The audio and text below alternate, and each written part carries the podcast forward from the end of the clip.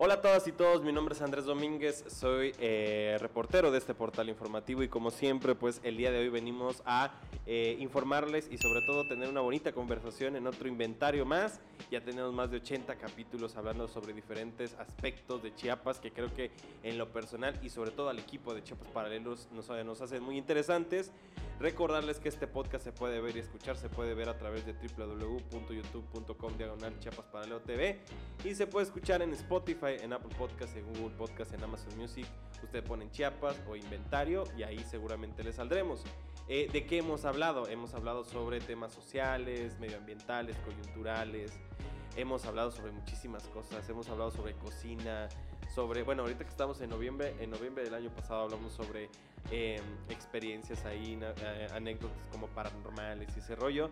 Y pues hemos hablado muchísimo sobre historia. Y el día de hoy, pues vamos a hablar sobre la producción creativa. También es algo que siempre hemos hecho, ¿no? que hemos hablado sobre la creatividad, sobre estos espacios de arte. Y bueno, para eso el día de hoy invitamos a Esbein ¿no? perdón, para que nos hablara un poco del corto que realizó hace poco, pero que más allá de él, conocernos un poco más, ¿no? Pero Svein, ¿cómo estás el día de hoy? Hola Andrés, eh, muy bien. Eh, primero, gracias por, por, inventar, por inventarme, invitarme ah. a inventario. Muchas gracias. Ok, eh, pues Svein, cuéntanos un poco. primero, tú dices que naces en Ocosingo. Cuéntanos cómo, cómo describirías Ocosingo. Ocosingo. Mmm este, pues sí, yo nací en Ocosingo. Ocosingo es un es un municipio bastante grande. Es un es uno de los municipios, es el municipio más grande, creo, del estado de Chiapas. Este es un lugar para los que no lo conocen, es un lugar muy selvático. Ocosingo se le conoce como la puerta a la selva La Candona. Este es un lugar que tiene Está obviamente la cabecera municipal de Ocosingo, que es de donde, donde yo he vivido, donde yo viví. Y pues hay muchos, muchos lugares también alrededor, ¿no? Muchos lugares ecoturísticos. Digo, este, este no es un promocional turístico, pero visítenlo. Hay muchos, muchos, muchos eh, lugares que visitar, lagunas, ríos, este... Entonces es un municipio con demasiada riqueza natural. Claro. Y también riqueza cultural, ¿no? O sea, por ejemplo, creo que mucha gente de repente piensa Selva Lacandona y piensa que todos en Ocosingo andan en estas famosísimas eh, exactos, túnicas, no sé cómo se les diga. Estos, eh, estos, porque está muy mal, eh, creo que alguna vez no me corrigieron, pero sí escuché que se le, le, dicen vestidos, pero no son vestidos, ¿no? Son como túnicas completas, ¿no? Las blancas, sí, ¿no? Sí. Eh, pero culturalmente tú cómo describirías Ocosingo? Porque también tenemos una cierta de región Tojolabal, por las Margaritas, Altamirano, sí, Fíjate que Ocosingo es un municipio muy, es muy multicultural, hay, hay muchas, eh, como dato interesante, es que hay varias, eh, hay varias etnias o culturas que, que convergen en el municipio, hay tzeltales, tzotziles, choles, tojolabales, este, entonces hay varias, eh, varias lenguas que se hablan en el municipio y obviamente también las indumentarias que utilizan, ¿no? Entonces es un municipio muy multicultural. De hecho, este, tú no estás para saberlo, pero hace, hace unos hace unas semanas, hace unas, unas semanas eh, justo filmamos algunos datos relevantes del municipio y uno de ellos es que el 80% de la población habla al menos una lengua indígena. Entonces, este pues es uno de los municipios más ricos en ese aspecto. Oye, eh, cuéntanos un poco cómo fue tu infancia. Cuéntanos. Mi infancia, con relación Porque sigues estando joven, ¿no? Eso es lo que sí, todavía soy un niño, ¿no? Este, un niño que está muy dentro de mí. Este, pues bueno, mi infancia fue, yo creo que como la de muchos, o sea, fue, fue bastante bonita, fue bonita, obviamente, con, o sea, yo soy niño de los que creció en los noventas, ¿no? Este, fue muy bonita, fue una infancia o sea, pensando un poco a lo que me dedico hoy en, hoy en día, eh, sí era una infancia demasiado imaginativa. O sea, sí, yo creo que todos los niños como que imaginamos, eh, o cuando éramos niños imaginábamos imaginamos pelear con dinosaurios, dragones y todo ese rollo, ¿no?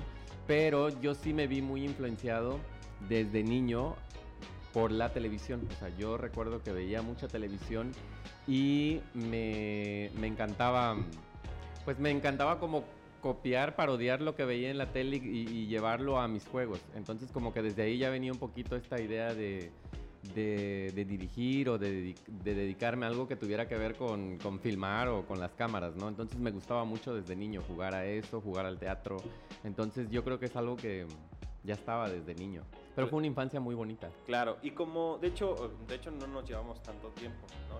Yo también soy joven. Ah, El punto es aquí es, ¿qué es lo que te marcó eh, culturalmente al consumir la televisión o otras cosas? Por ejemplo, para mí, y lo he dicho en varios capítulos, me marcó mucho ver Discovery, por ejemplo, National Geographic, ¿no? Eh, Animal Planet, porque yo soy biólogo frustrado. Entonces, mm. no pude ser biólogo, pero he asociado como mi periodismo como por allá para tener ese contacto tal vez. Por fortunas de la vida, ¿no? Pero indiscutiblemente ver ese contenido sí me hizo como cambiar mi perspectiva respecto a las muchas especies que existen, más allá del gato y el perro, no sé si me estoy a entender. Sí. qué contenidos veías? Mm, ¿Qué veías cuando demasiada de la violencia, demasiada violencia. Claro. No, este, eh, pues es que ya, o sea, lo he platicado, por ejemplo, con amigos, pero, o sea, yo crecí, obviamente veía caricaturas que todo el mundo veíamos, pero también era como el, pues estabas ahí sentado con mamá, me tocó ver telenovelas, este, me tocó ver mucho drama, me gustaba como de todo, pero desde muy niño también, y gracias yo creo a uno de mis hermanos mayores, o sea, como que me tocó también ver películas de terror. Entonces, yo desde niño me vi fascinado por eso, o sea, me, encantaba. De hecho, eh, siempre lo he contado, pero como a los 11 años, 11, 11 años más o menos, este, yo sabía que me gustaba como todo este rollo, pero hubo una película de terror que me marcó y que dije, a mí me encantaría hacer eso. O sea, cuando yo lo vi me fasciné y dije, todos los elementos de esa película me gustan. O sea, yo quiero algo así. Yo quiero hacer algo así. Este, y que fue el remake de Masacre en Texas. Ya, claro. Salió en el 2003. Entonces, cuando yo la vi, la vi en casa de un primo que también le gustaba mucho las películas de terror. O sea, como que el terror me, claro.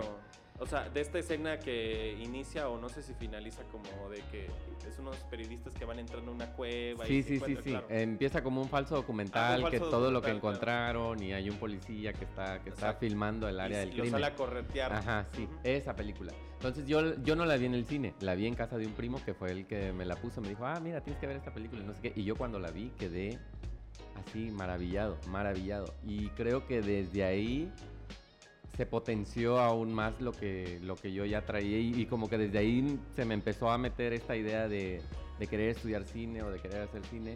Este, pero sí fue creo que lo que más me marcó. Claro, yo te preguntaría también, digo, de forma personal, sí te puedo decir que nuestra infancia, creo, eh, y aquí sí me voy a escuchar un poquito viejito, sí fue marcada primero por la televisión, ¿no? De hecho, yo ahorita que doy clases, de repente les digo, ah, sí, como el capítulo de Los Simpsons, ¿no? Mm. Y me quedan como viendo. Y yo digo, bueno, Los Simpsons se siguen. Están vigentes todavía. Están vigentes, claro. Y yo así de, claro, Los Simpsons todavía no han pasado, pero sí son como de...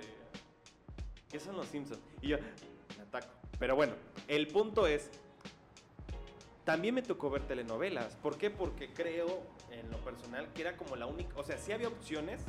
Yo me acuerdo que habían unas opciones limitadas primero en la televisión abierta, ¿no? Y digo, para las generaciones jóvenes ya no tanto porque literalmente la tele ya ni la pelan, pero era como, y siempre lo he dicho, ¿no? De que ver Matilda todos los fines de, este, de, curso, ¿no? O sea, te lo ponían cada semana, ¿no? Y en Navidad tenías que ver Mi pobre angelito. Mi pobre angelito. Eh, o, por ejemplo, estas que se llama Mi viaje al centro del mundo de unos dinosaurios. No me acuerdo cómo se llama. Al centro de la Tierra. o sea, una cosa así. Y luego también estaban las telenovelas, ¿no? Y era como un momento en el que decías, claro, no es que yo sea muy fan de las telenovelas, pero no había mucho que ver. Luego hubo como otra etapa de la televisión de paga, ¿no? De que relativamente no era tan cara para acceder a ella pero pues sí significaba un gasto más, ¿no? Y ahí pues estaba en TV, VH1, y lo que sea. ¿Tú cómo comenzaste a, pues, porque tú lo dices muy bien, ¿no? O sea, ¿cómo consideras que es como la infancia que nosotros tuvimos a consumir tanta televisión y que si tiene un impacto, bueno, creo que tú eres el mejor ejemplo al día de hoy? Eh, bueno, yo creo que, que, obviamente todo lo que vemos de alguna manera nos influye, de alguna manera nos influye y nos forma.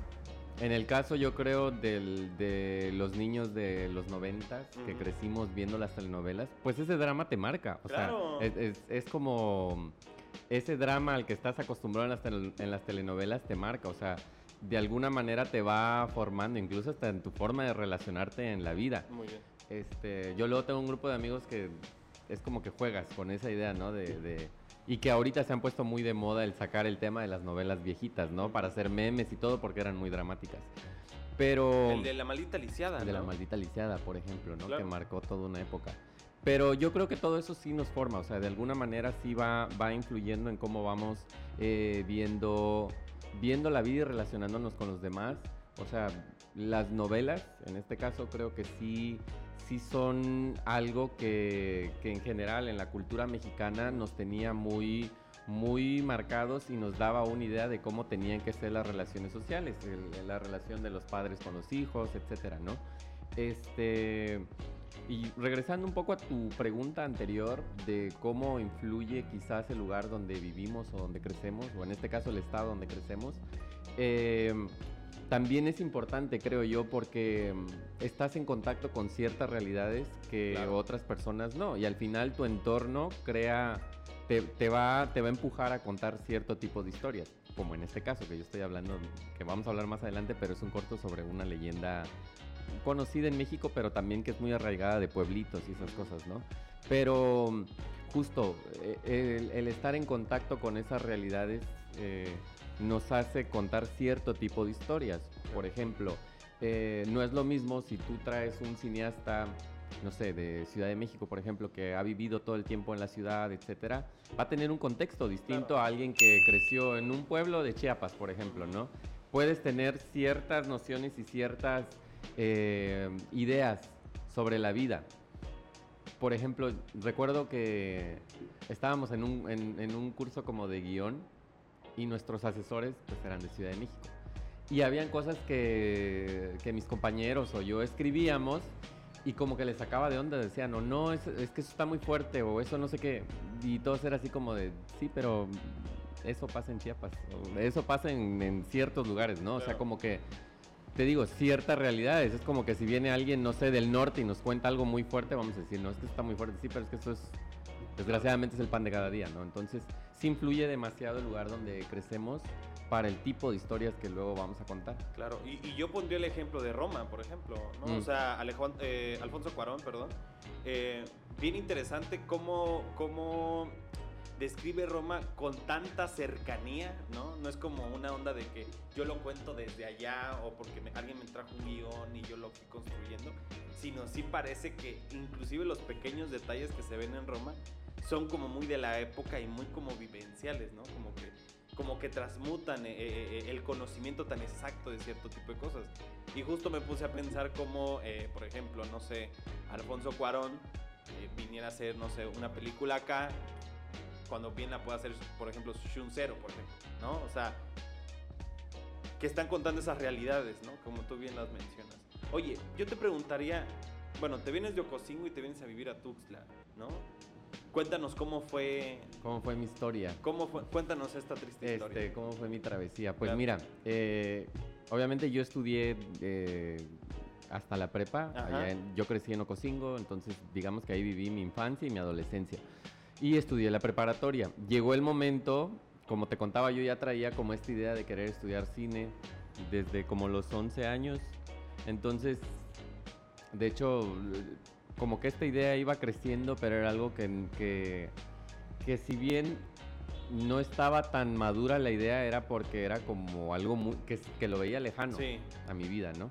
Este, pero pues sí, seguía como en esta idea. De hecho, para mis amigos de la prepa que me están escuchando, pues hacía, hacía mis películas caseras, ¿no? Era como que la manera de, de cubrir esa necesidad que tenía. Hasta que eh, justo antes de salir de la prepa me entero que la Universidad de Descartes abre la, la carrera de cine. Y fue así como pude o sea, se abrió esa puerta y me colé, ¿no? Entonces me, me, metí a la carrera y ya me vengo a estudiar la Universidad de Tuxtla. Estudio en la Universidad de Descartes, estudié cuatro años y pues ya al salir es empezar tu vida laboral en el mundo audiovisual y seguir tus sueños de, querer hacer cine. Yo preguntaría antes de qué fueron esos, eh, esas primeras, porque todo el mundo ojalá creara como perro de reserva, ¿no? O sea, que, o sea, una cosa muy simple, de muy corto, dura, como, eh, ¿cómo se llama? Beetlejuice, creo que la de Nolan, pero esta onda de, ¿qué fue lo primero que pensaste para realizar?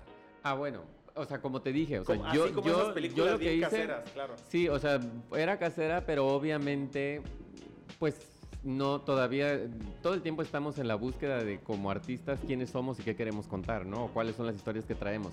Obviamente en ese momento yo estaba enamorado de la idea de, hacer mi película, ¿no? Mi película casera, pero era copiando y viendo todo lo que me había influenciado en mi infancia, las películas que ya me había aventado, ¿no? Entonces era como que, pues sí, tenían una influencia, era casi casi una calca de las cosas que yo había visto este, ya conforme uno entra a la carrera y ya te empiezan a enseñar y también empiezas a, pues empiezas a encontrarte, a, ver dentro de ti, saber qué tipo de historias quieres contar y quién eres como artista, es obviamente que vas evolucionando y vas encontrando tu propia voz.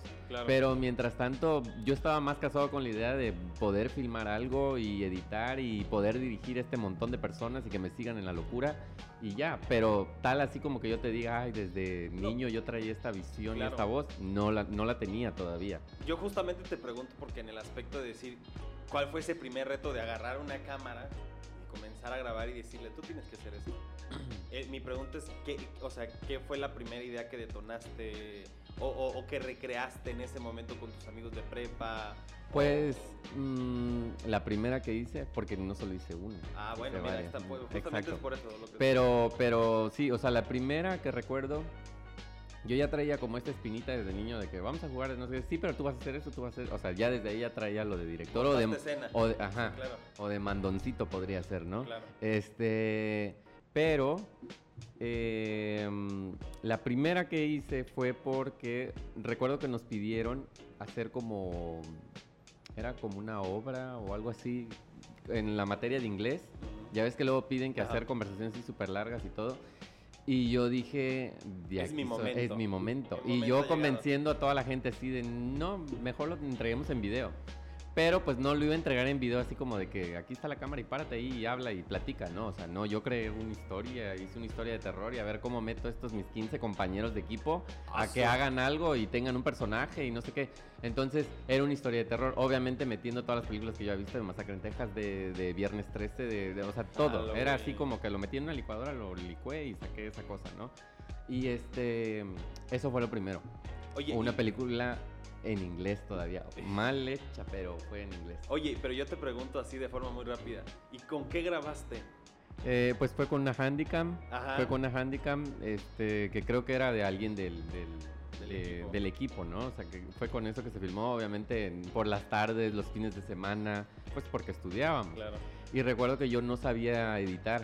O sea, cuando hice la primera yo no sabía editar y fue así de, bueno, ¿A quién, o sea, ¿quién me ayuda con esto? ¿Cómo lo inicio? Y este, ¿cómo lo inicio? Porque era el reto, no, ahora ármalo. Y este, y recuerdo eh, a una persona que, que fue, no recuerdo cuánto, cuánto le pagamos, le pagamos muy poco, pero pues le pagué algo, ¿no? Este, y ya era la persona que lo iba a editar, pero yo fui, me senté ahí con él y que lo editara y todo, y ahí fui viendo y aprendiendo cómo lo hacía. Y ya cuando hice la segunda, al otro año, o sea, yo estaba como como, no sé, como Marvel, o yo, yo creo, yo lanzaba una cada año, ¿no? Entonces hice esa el primer año, el segundo año nos piden hacer una obra de teatro. Nos piden hacer una obra de teatro y yo dije, no, lo vamos a hacer en obra de teatro, lo vamos a hacer en video. Y este... Y montaste Romeo y Julieta. Ah, no, no, no, fue una historia que yo escribí. Ah, o sea, yo ah, escribí, eh, lo escribí y se hizo y ya esa ya la edité yo. O sea, porque yo ya había visto y dije, ahora esta la voy a editar yo y a ver cómo me sale. Y ya le fui agarrando idea, cómo se hacía y ya. Y esa la edité yo. Ya. Pues, ¿qué te parece? Es que yo me imaginé a, eh, a, a Svein eh, en esos momentos donde comienzas a tener tu primer celular, ¿no? A tu Sony Walkman 2. Eh, no, fue, con, fue, con, cámara. Fue con Handicam, pero fue con cámara. sí, en, ese aspecto. Pero bueno, ¿qué te parece si hacemos un primer corte y ya llegamos a los 20 minutos? Oh, Va, que ni, ni, parece, pero bueno, eh, y regresamos con esta conversación que tenemos. Muy buena.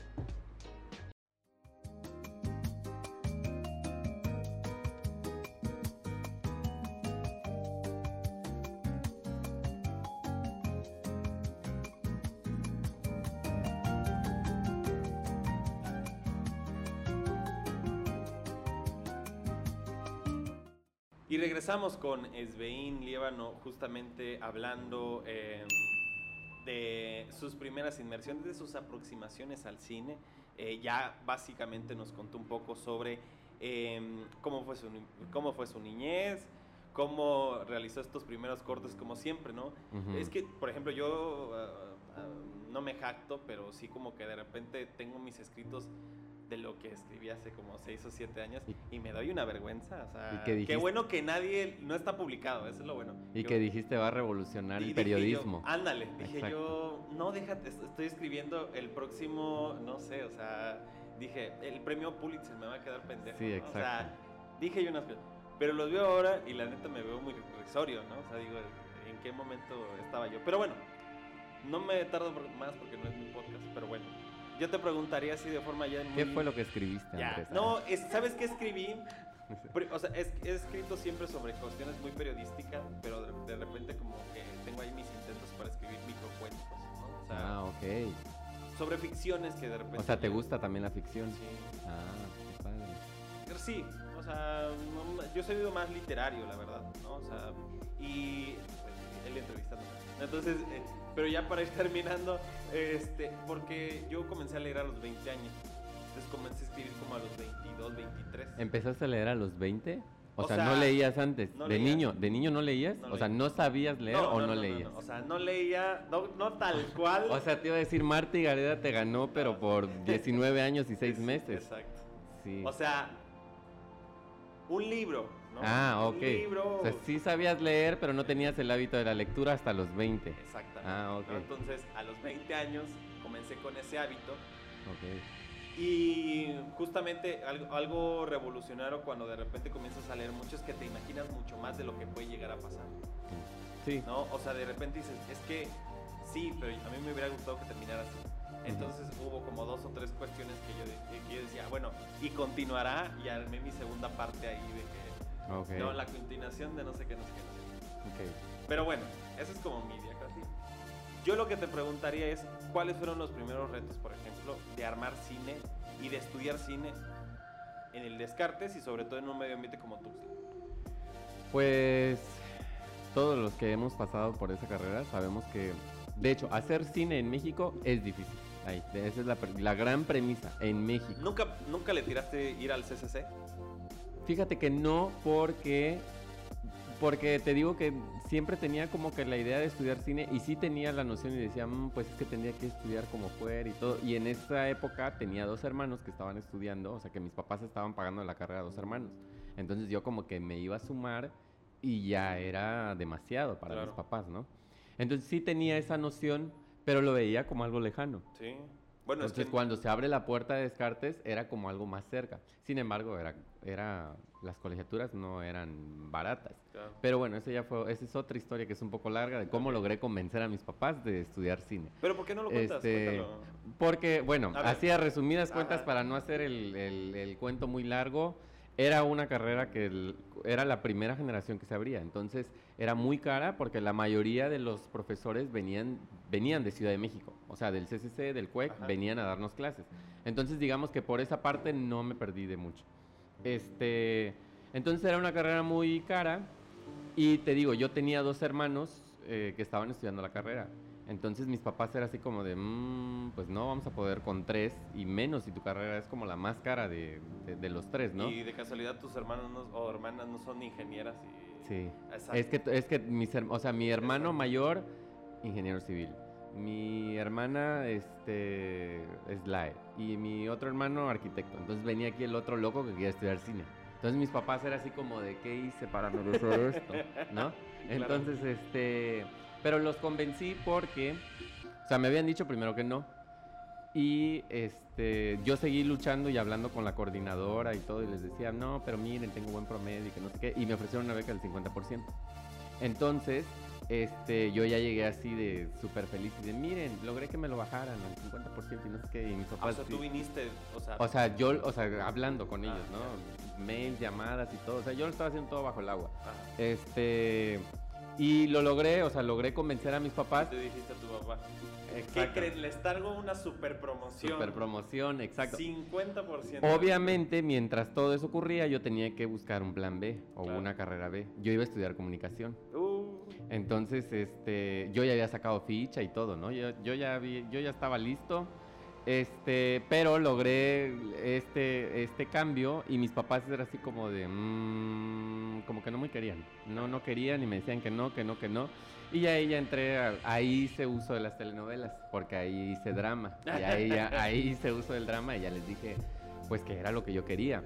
Y que si yo estudiaba la otra carrera, era algo que, pues que sí, o sea, que como buen alumno, buen hijo les iba a cumplir, pero que no era lo que yo quería. O sea, sí se los dije tal cual. No es lo que yo quiero y quiero que pero les... si quieren que Ajá. estudie, eso voy a estudiar. Lo voy a estudiar, pero no, no, no quiero. Quiero que lo tengan claro, que lo estoy haciendo en contra de mi voluntad. Y este, y ya, o sea, como que mi chantaje funcionó y me dijeron, bueno, sí, va a estudiar, sí. Y ya es- me metí a la carrera.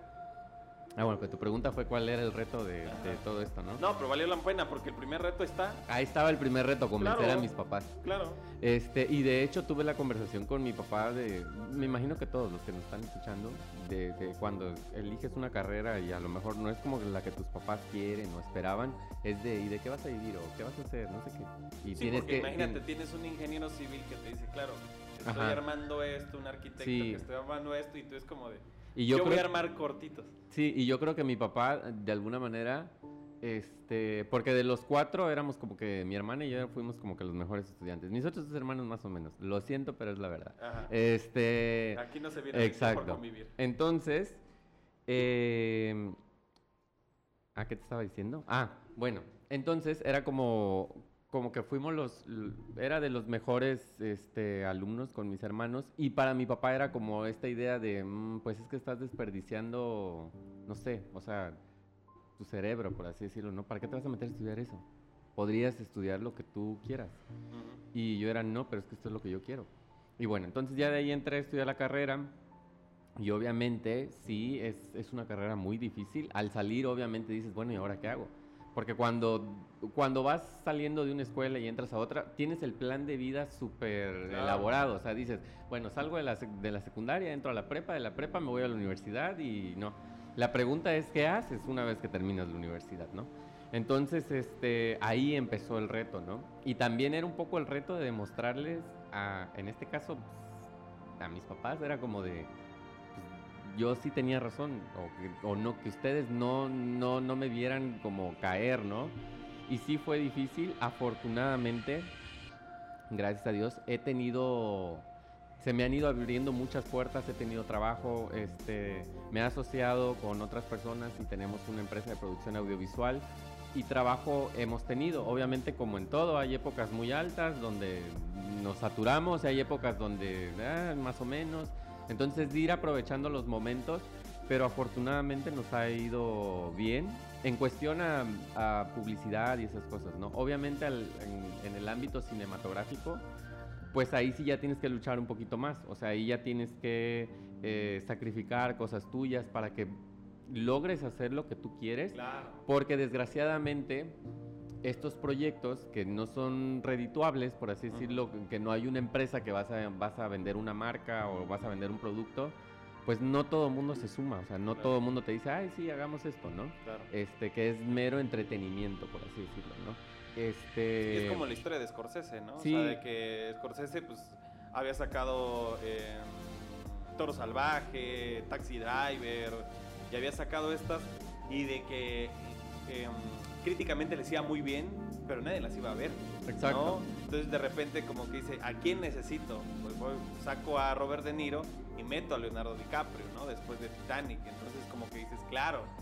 ya la veían, pero pierde tantita crítica, ¿no? Claro, pero yo no tengo ni Robert De Niro ni eh. Leonardo DiCaprio, entonces, este, entonces, este, sí es, es difícil y desgraciadamente hay muchas eh, instituciones culturales que, pues que no te van a apoyar, o sea, aunque existe ahí la figura, no te van a apoyar. Este, o la mayoría ya te apoyan ya que el producto está terminado, ya que, ya que tú pusiste de tu bolsa, hiciste esto, hiciste esto, hiciste lo otro, ya todo el mundo te ofrece este, una, una ventana, ¿no? Para que lo enseñes. Pero cuando tú, exacto, pero cuando tú tienes la idea, cuando la idea está en papel, casi nadie te, te, dice, ah, yo sí te voy a ayudar. La verdad, en este último proyecto que hicimos, me encontré con gente, con marcas eh, que sí se sumaron y se los agradezco infinitamente, que les platiqué y dijeron, sí, lo hagamos, ¿no?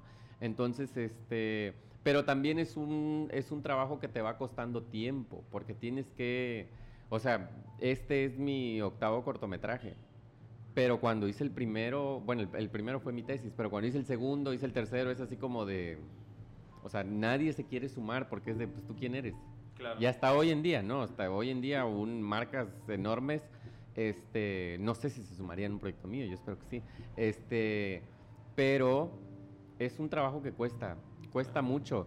Y el, hacer cine o cualquiera de las artes, porque desgraciadamente las artes son vistas como, como un hobby, o sea, no son vistas como profesiones, mucha gente no las ve como profesiones, o sea, lo ven como de, ay, este, no sé, soy eh, músico. Ah, sí, pero, pero ¿qué haces? No, o sea, músico. exacto, toca chido. Ajá, sí tocas, pero ¿y, qué haces, no? O, si yo vengo y digo, ay, soy cineasta. Ajá, pero, pero de lunes a viernes, ¿qué haces, no? Este, o soy... Todas las artes son vistas de esta manera, desgraciadamente. Obviamente no por todos, pero mucha, mucha gente lo ve así. Este, y no son vistas como, como profesiones, como, como un trabajo, como cualquier otro, ¿no? Entonces sí es muy difícil, es un camino que está lleno de muchas de muchas trabas, de muchos obstáculos, pero cuando los brincas, cuando logras superarlos, está lleno de muchas satisfacciones. Entonces, este, es como todo. Te tiene que gustar, te tiene que apasionar para que, para que puedas, puedas seguir y, no te rindas, porque sí es un camino muy difícil. Cuéntanos un poco de tu tesis y del proyecto de tu tesis. Mm, pues mi tesis, cuando yo salgo de la carrera, nos piden que hagamos un cortometraje, que es donde te evalúan en alguno de los campos en los que te hayas especializado. En mi caso fue en dirección. Entonces, eh, yo recuerdo que cuando hice mi tesis, eh, yo dije, pues, ¿qué, hago? Tengo, que contar algo, pero quiero hacer algo que no hayamos hecho en la carrera en cuestión de ejercicios, porque vas haciendo ejercicios a lo largo de la carrera. Y yo decía, pues, contar como que un drama normal y todo, dije, no, voy a contar algo de alguien y fue como de, de loco. Y, este, y pues sí, lo hice, o sea, tal vez me salió y lo hicimos con dos pesos, pero hay cosas que sí fueron acierto y otras cosas que lo veo y me dan pena, pero, pero lo hice. Hay una propuesta. Entonces, exacto, entonces era es como que para mí es de alguna manera el, hacer cosas no que van a cambiar al cine, no que van a reinventar o no, simplemente algo que yo no haya hecho, algo que yo quiero probar, algo que yo quiero ejercitar este, algo que signifique un reto para mí y lo hago. O sea, entonces en ese momento para mí era de, quiero que hagamos un corto, porque pues se suman tus, compañeros de escuela, que hagamos un corto de algo que no hayamos hecho, algo diferente. Y creo que del, de la carrera es el único que habla de aliens, pues, de algo así. Todos los demás son como dramas y cosas por el estilo. Y fue eso. Y le fue muy bien, le fue muy bien al, al corto. El corto se llama Nexo. Y de hecho la empresa que, que tenemos se llama Nex, porque viene de ahí. De ahí. Sí. ¿Y de qué trataba más o menos? Cuéntanos. Cuál la historia? Nexo cuenta la historia de un chavo que un día haciendo ciclismo en la montaña es abducido y aparece en medio de, de, del campo y es encontrado por un hombre que vive por ahí, pero este chavo no recuerda nada. Entonces a lo largo del corto pues vamos contando cómo él eh, tiene que reencontrar y saber quién es él y qué es lo que está haciendo ahí y qué fue lo que le hicieron. Entonces pues vamos a ir descubriendo un poco a poco. Lo pueden ver en mi YouTube. Ahí está. Nexo. Eh, que es, Next Film, ¿no? No, no, no, es arroba Esbein Lieban. Ok, Esbein Lieban. Oye, Esbein, ahora sí, ya hemos, eh, ¿ves cómo se nos fueron 15 minutos ya? Solamente te, te, comentaría, entonces, ¿cómo sale un poco la idea de Nahual? Cuéntanos un poco. Pero antes de ello, ¿por qué, te preguntaría, por qué arriesgarse a contar cosas diferentes? O sea, yo lo que sí creo que, y, y tú lo dices muy bien, o sea, ¿por qué arriesgarnos a hacer cosas que técnicamente y financieramente no funcionan? ¿Por qué? Porque lo único que hacemos es que nos complacemos a nosotros. Es decir, porque lo que pensamos es que, claro, hay cosas que sí necesita la gente, pero hay cosas que uno necesita de uno mismo, ¿no? Y lo vemos con los directores. Roma es el mejor ejemplo, ¿no? De que la necesidad de contar eh, su pasado, su, pasado su, infancia. Lo vemos con Bardo, ¿no? También un poco desde su visión de Iñárritu. Lo vemos con, por ejemplo, con Steven Spielberg, con los Fabelman, si no mal recuerdo el nombre. Esta necesidad de decir, sí, entiéndame, pero necesito que me entiendan esto, no sé si... Pues Exacto. Cuéntanos un poco por qué estas propuestas arriesgadas. Porque, bueno, creo yo que, que todos, todos los artistas en los diferentes ámbitos que existen de las artes, creo que lo más importante de, de un artista es que primero, o sea, él es, el, él es el, el, mejor o el peor juez con su trabajo, ¿no? Entonces, este, y te tiene que gustar lo que haces, te tiene que apasionar. Entonces, en mi caso, como te decía, o como los ejemplos que dices, pues es un poco el conocerme, el conocerme, el, el saber qué historias quiero contar, hasta dónde puedo llegar como director o como cuenta historias, ¿no? Entonces, este, es ejercitar el músculo, es, es que yo vea en, en, lo que voy a hacer un reto o, o, que me apasione, este, y como decías, a lo mejor no es lo que todo mundo quiere o espera, pero es lo que yo necesito como artista. Y siento que entre más honesto es el trabajo de un artista, conecta más fácil con las personas, ¿no? Este, en cuanto más honesto eres con tu arte, es más fácil que los demás conecten, porque es algo más personal, o sea, es algo donde estás poniendo parte de ti. Entonces, cada trabajo que haces habla de ti, habla un poco de ti. Entonces, este, entre más personal sea, más conectas. Entonces, creo que creo que por eso es importante ese tipo de historias. Y en mi caso, como te decía, que sean un reto, que me apasionen. Yo soy el primer juez de mi trabajo, entonces si, a mí me gusta, digo, bueno, ya a mí me gusta, espero que a los demás les guste, ¿no? Obviamente lo haces también pensando en que el espectador le guste tu trabajo, ¿no? Este, o, o, le entretenga o le emocione. Pero sí, o sea, yo creo que tenemos que ser honestos como artistas con nuestro trabajo para que quienes lo vean o lo consuman conecten más fácil con él. Claro, y para cerrar este bloque te preguntaría, bueno, ¿y cómo sale esta idea de Nahual? Ya tú más o menos em, lo, apuntabas en el primer bloque diciendo, claro, mi medio ambiente, conocí esto, conocí el otro, pero ¿por qué plasmarlo? Pues fíjate que mm, el Nahual nace eh, porque me tengo que remontar un poquito. Eh, justo, yo siempre, yo crecí en un pueblo, este, y en Chiapas, pues es muy conocidas las leyendas. A todos nos han contado alguna vez historias de terror, de fantasmas y de leyendas. Entonces para mí era algo como, me llamaba mucho la atención. Y cuando estaba en la carrera, eh, estaba con un amigo que se llama Fernando, Fernando Carrasco, este, me prestó un libro de leyendas. Y lo leí y me dijo, ah, mira, léelo, no sé qué, porque a los dos nos, nos gusta mucho la historia de terror. Y yo cuando lo leí, eh, dije, me gusta todo este universo, pero no me gusta el enfoque que le dan. O sea, porque las leyendas, obviamente la mayoría de las leyendas o, de estos seres nacen como para castigar algún vicio de los personajes, ¿no? Pero a mí no me gustaba que era como, o sea, se abordaba de una manera muy, este, no sé cómo decirlo, como muy, este muy jarioso, muy este, sí, o sea, como mucho chiste, mucho, o sea, se dejaba un poco al lado del terror.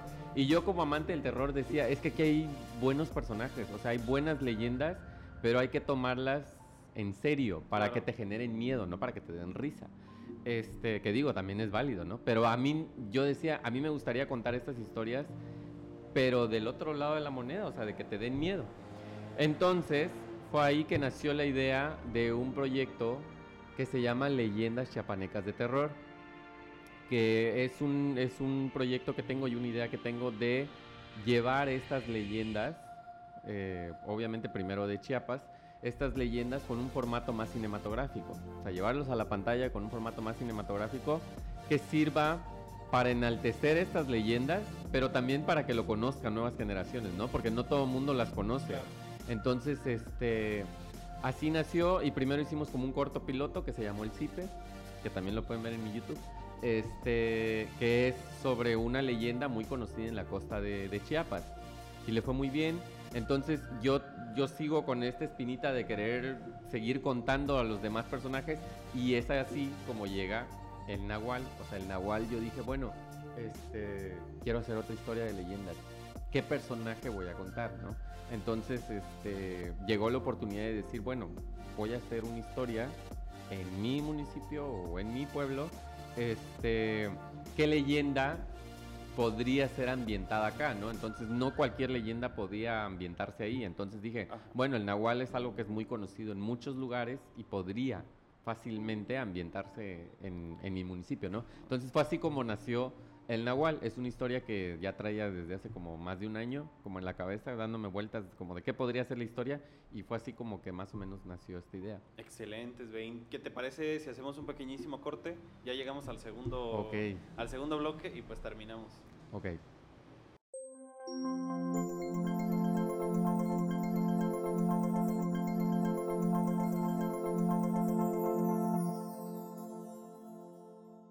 Y regresamos con Svein Liébano hablando justo, bueno, ya, ya, ya entramos como a la parte principal de, de, la intención de este podcast, aunque la verdad se ha ido muy rápido, ¿no? Muy rápido. Perdón, perdón, querido público, no, por hablar no, demasiado. Público conocedor, ¿no? La verdad es que eh, la intención, como lo decimos al principio, pues es, es que tú, eh, que sobre todo las y los invitados, pues eh, nos deleiten mucho con lo que saben, ¿no?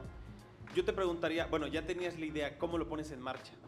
Sobre todo lo pregunto porque tal vez tú ya, eh, con, tus años de experiencia, ya puedes, como por decir, bueno, para hacer esto ya tengo que hacer esto y no tengo que regresarme a mi, justamente a mi segundo corto que era como de, bueno, ¿y ahora qué hago? ¿Y ahora qué hago? Exacto. ¿Cómo, cómo, puedes ir como mencionando a las personas? ¿Cómo, cómo, cómo, cómo puedes ir trabajando esto? Adelante. Eh, ok. Este, bueno, este corto ha sido uno de los que he producido en menos tiempo. Yo creo que también es un poco, pues sí, ya he hecho un poco uno mano de la experiencia. Obviamente no es lo mismo dedicarle como muchísimo más tiempo a un proyecto porque pues puede ser como más detalloso y todo, pero entra en juego muchas cosas, ¿no? Pero este proyecto, ¿cómo cobró vida? Te digo, la historia ya la traía como desde hace un año, ya la traía en la cabeza, que yo decía, quiero hacer un corto de esto, quiero hacer un corto de esto. Y pues ya, la, primero obviamente platicas, ¿no? Como con tus amigos, colegas, de, oye, mira, tengo esta historia, ¿cómo la ves? No sé qué, ya te dicen, pues muévele esto, cámbiale esto, o por aquí sí, por aquí no. Entonces, platicando con, con mis amigos, pues ya me sugerían como, como qué cosas quitar, qué cosas poner. Y ya escribí el guion y empecé más o menos la preproducción, que es como la planeación del proyecto, en como a mediados de julio. O sea, que empiezas ¿De este un... Ajá, de este año. O sea, que empiezas... Ya, obviamente ya tenía el guion. Primero, pues que te lean el guion, que te den comentarios, etcétera.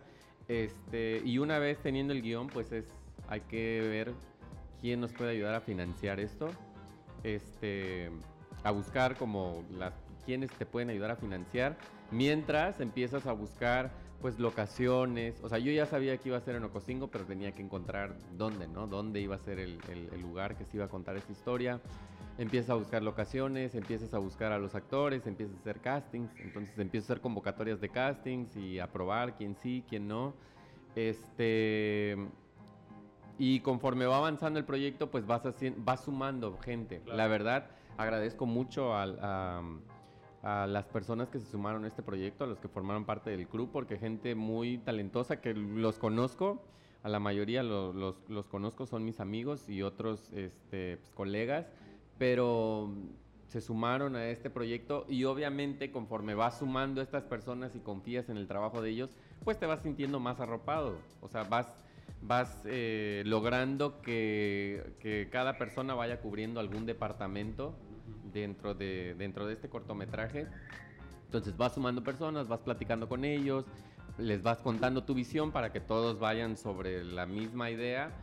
Y este, una vez que ya tienes tu, tu talento, o sea, los actores, ya vas haciendo pruebas de vestuario, pruebas de maquillaje, este, vas haciendo los ensayos, lecturas de guion, ensayos.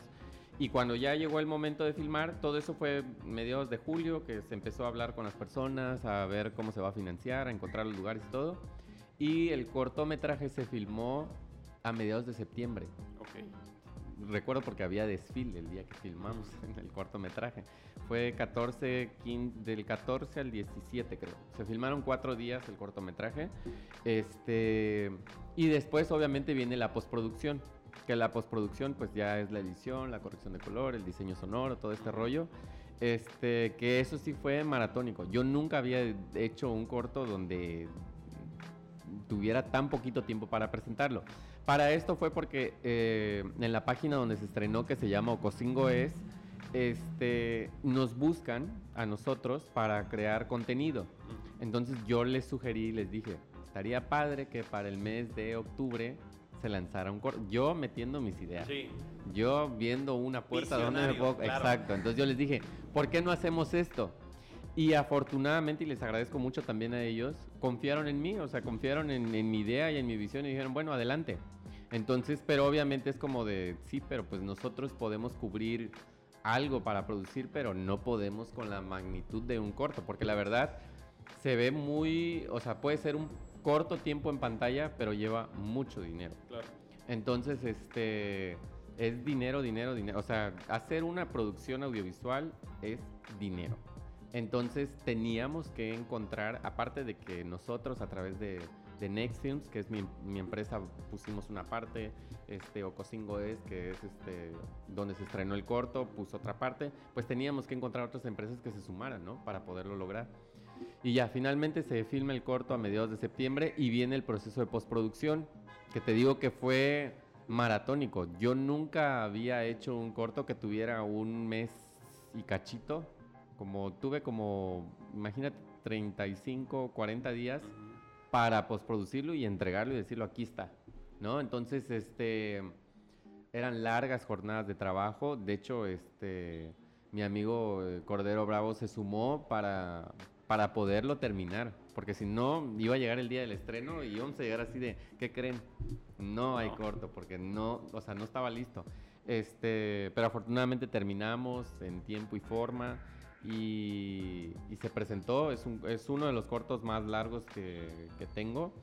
Es un cortometraje de 21 minutos y pues ya lo, lo pueden ver en Facebook. Este, y pues ya, o sea, fue, fue así el proceso. Te digo, como no es el primer cortometraje que dirijo, que produzco y dirijo, pues ya más o menos sabes qué paso a seguir, qué paso seguir y, cómo irlo haciendo. Este, sin embargo, siempre es un, es un trabajo extenuante que, que, no lo puedes hacer tú solo y afortunadamente conté con la ayuda de muchas personas que te ayudan, ¿no? Para que, para que tú te enfoques en algo y los demás van resolviendo otras cosas, ¿no? Pero pues al final el público es quien juzga con lo que ve en pantalla y ahí está, ¿no? Entonces, este, lo que se hizo bien, qué bueno, y lo que no, pues, ni modo, así también va uno aprendiendo, ¿no? Y regresamos un poco más oscuros, evidentemente, porque eh, ustedes no están para saberlo ni nosotros para contarlos, pero como tenemos una oficina ubicada en el centro, en el corazón de la capital tux, eh, chiapaneca, y como, no sé si ustedes recuerdan, y, ustedes estoy señalando a Pau y a Jime, porque en el día que grabamos Jime, el, eh, el, el, día del capítulo de la maestra Susana, Susana Solís Esquinca, eh, era el, desfile del 16 de septiembre. Ah. Entonces imaginarás. Entonces es muy común que se escuchen muchos ruidos. Hubo un enfrentamiento aquí como nosotros de repente lo hemos eh, vinculado y por eso de repente se escucharon sirenas. De hecho nos echamos otro podcast antes de, de hablar sobre ya hay cosas ahí diferentes. Pero es Bane a lo que venimos, ¿no? Entonces, justamente nos estabas por contar, bueno, eh, cuéntanos un poco así de forma muy somera para que la gente entre después de que termine de ver este humilde podcast eh, a, decirnos de qué trata el Nahual. Bueno, el Nahual es la historia de una... Eh, la historia está ambientada en 1992. Es la historia de una joven pareja que un día, por azares del destino, se topan con un, con un brujo y este ser fija su atención en algo que ellos quieren mucho y a partir de ahí pues, no los va a dejar en paz. Obviamente no les voy a contar mayor detalle, pero de eso va la historia. Es una pareja que se tiene que enfrentar a este ser, aparentemente es un brujo, que quiere algo que ellos tienen y es muy preciado para esta pareja. Entonces, este, pues eso, hasta ahí. Que se echen una vuelta. Exacto.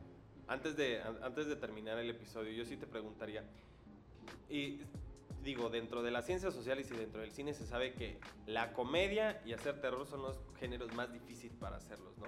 Y tú dices, ¿no? Con mis dos pesos, ¿no? Porque a veces, evidentemente, vemos, por ejemplo, no sé, el remake de Masacre de Texas y, bueno, aunque sea su remake, pues sí tiene como sus mínimo muy jodido 40 millones de dólares, ¿no? O sea, dices, ah, bueno, sí, lo hicieron con tres palos, pero esos tres no, palos no, eran... no lo hicieron con tres pesos, pero... Eran 40 millones de dólares, ¿no? Digo, teniendo en cuenta otras super mega recontrachiproducciones, ¿no? O sea... Claro. Pero desde la localidad, justamente desde lo que tú dices, desde nuestro humilde Ocosingo, desde nuestro humilde Chiapas, ¿qué tan difícil es hacer terror con estos, con estos elementos? Digo, seguramente sale la creatividad por ahí, ¿no?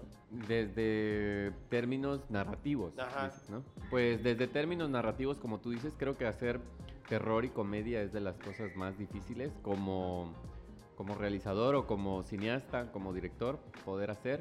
Este, a mí me encanta el terror, entonces eh, sí, obviamente como tú dices, hay limitaciones en cuanto a valores de producción, cosas que hay efectos que los tienes que hacer más prácticos, que tienes que pensar, bueno, esto cómo lo voy a filmar, cómo lo voy a mostrar, etcétera, ¿no? Y justo ahí entra la creatividad.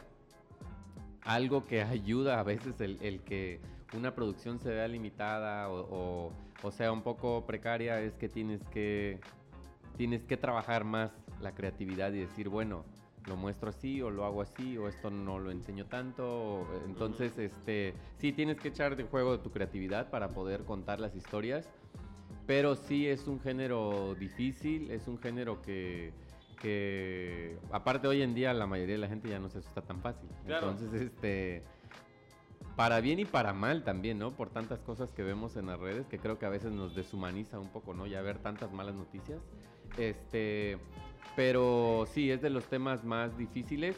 Sin embargo, obviamente como fan de este género, siento que lo he explorado ya en otros cortos, entonces me es un poco más familiar a la hora de, de, contar estas historias. A diferencia, por ejemplo, del drama o de la comedia, que también son géneros que me gustaría abordar. Que me gustaría abordar, pero sí es uno de los géneros más difíciles. No sé si lo logro o no lo logro. Mm. Este, a, a, veces sí, a veces no, pero pues es parte del show. La pregunta inevitable es, ¿qué, qué, qué, qué viene para ti? ¿Cuáles son, serían tus próximas propuestas? Eh, ¿Qué es lo que estás pensando desarrollar? Y sobre todo, como todo pasa, todos tenemos metas para realizar. Ejemplo, publicar un libro sobre un tema. ¿Tú cuál sería esa meta a realizar? No? Pues mi meta a realizar es hacer un largometraje. O sea, mi, mi, mi mayor sueño es hacer largometrajes. Mínimo uno, ¿no? Este, pero sí, eso es como que mi mayor eh, meta, realizar eh, cortometrajes. Ojalá que yo pueda realizar este, este proyecto que te contaba de las leyendas chiapanecas de terror en un formato de serie. O sea, digamos que cada capítulo te vaya contando una leyenda. Este, y seguir explorando, seguir experimentando. La verdad, como, como director, siento que apenas estoy dando como los primeros pasitos, Claro. ¿no? Entonces, este, me gustaría seguir probando otros géneros. Me gustaría, pues, hacer comedia. Comedia, nunca he hecho comedia así, eh, de esta comedia, comedia, ¿no? este, hacer drama, hacer todo tipo de historias. La verdad, a mí me gusta mucho contar historias, independientemente del género. Este, sin embargo, creo que el terror ha sido como que, como que el que más he abrazado porque es como de mis favoritos. Pero, pues sí, o sea, me esperan muchas historias por contar. Claro. Y, y yo te preguntaría algo, digo, para ir finalizando es. ¿Piensas irte de Chiapas o piensas seguir creando desde Chiapas? Mm, fíjate que es algo que me lo han preguntado mucho.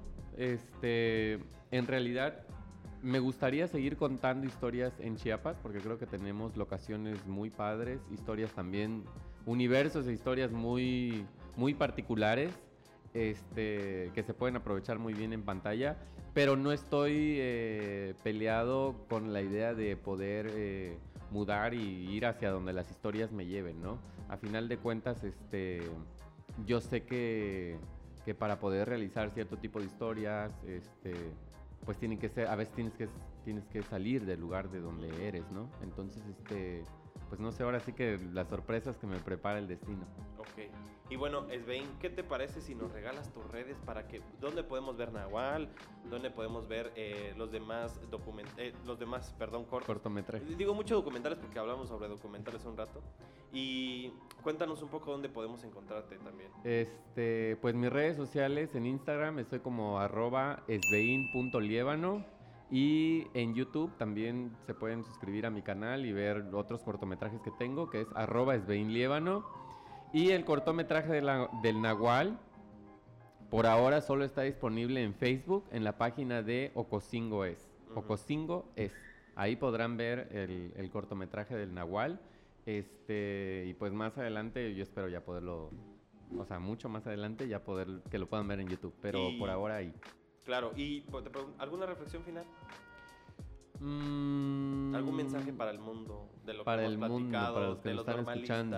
de- La verdad, eh, siempre que aprovecho aprovecho a decir cuando, cuando me invitan a un programa o, o doy una entrevista, es que quien nos esté escuchando y tenga mm, algún sueño, alguna pasión que quiera seguir y a, veces no se anima por el qué dirán o cómo me va a ir o no sé, ¿no? Como todos esos medios, esos miedos que a veces nos, nos, embargan y, y- y nos detienen a seguir lo que queremos o nuestros sueños, es que lo hagan, porque a final de cuentas, pues vida solo es una, entonces, este, el chiste es hacer lo que uno ama, lo que uno le apasiona, entonces, sigan sus sueños, luchen por ellos, este, el camino va a ser difícil, pero como lo dije, si te apasiona y te gusta, también es muy recompensante, hay, hay, hay momentos donde de verdad sabes que estás en el camino correcto y entonces pues nunca renuncien a sus sueños, sigan sus sueños y luchen por ellos. Ok. Pues Svein, hemos llegado al final, a la, a la- a finalización de esta conversación, la cual iba muy larga, o sea, iba muy rápida, pero luego nos dimos cuenta que se, que se detuvo un rato justamente por el tema de los normalistas. Pero bueno, Así son las peripecias. Te agradecemos infinitamente Gracias, el tiempo. Andrés, gracias. También agradecemos a Pau y a Jime que nos realizaron el día de hoy este grandiosísimo capítulo. Un aplauso siempre para ellas, ¿no? No seríamos nada sin ellas. Y pues nada, recordarles que mi nombre es Andrés Domínguez y que pueden ver los demás eh, las demás conversaciones que tenemos en inventario. Eh, ¿Dónde? Pues en www.youtube.com diagonal Chiapas Paralelo TV o en Spotify o en Apple Podcast, en Google Podcast. Ponen inventario o Chiapas Paralelo y seguramente ahí nos van a ver. Y pues bueno, nos vemos en la siguiente conversación. Hasta luego.